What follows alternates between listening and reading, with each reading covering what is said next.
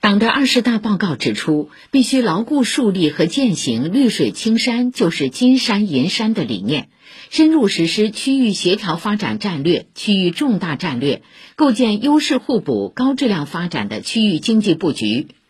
长三角生态绿色一体化发展示范区成立三年来，坚持在生态绿色基底下推进重大项目的建设。新经济、新产业、新业态不断集聚，生态友好型高质量发展模式初步形成。请听报道。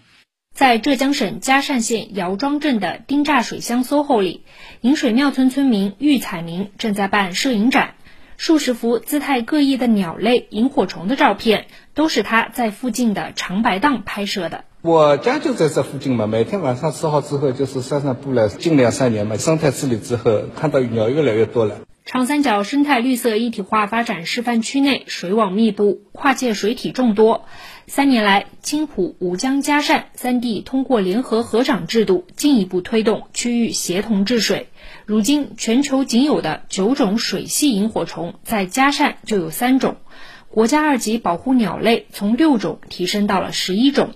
玉彩明也买了很多书，研究起鸟类和萤火虫的习性。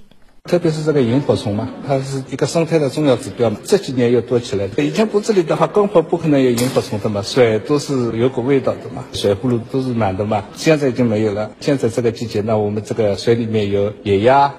与长白荡水系相通，刚刚完成清水工程的祥福荡，水清岸绿，鱼翔浅底，不时有白鹭从空中飞过。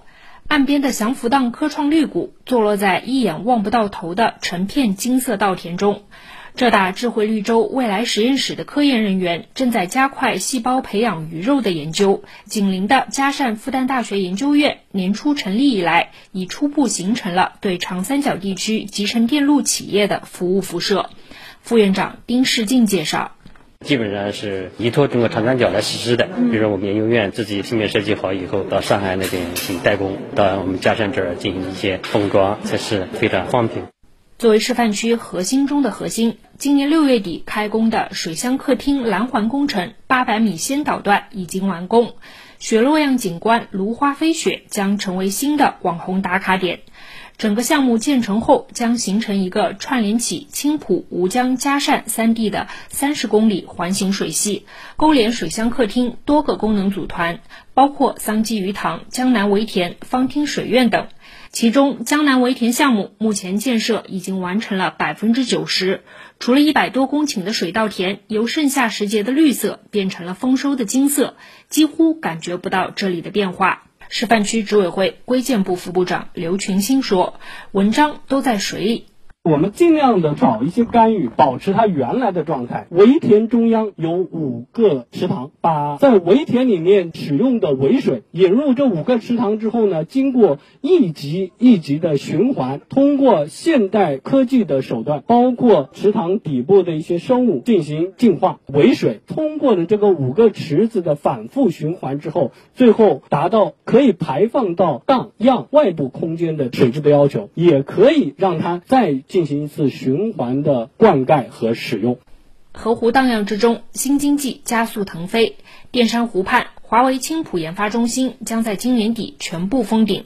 北家荡边，恒力长三角国际新材料产业基地，明年一月第一套主装置开始试运行。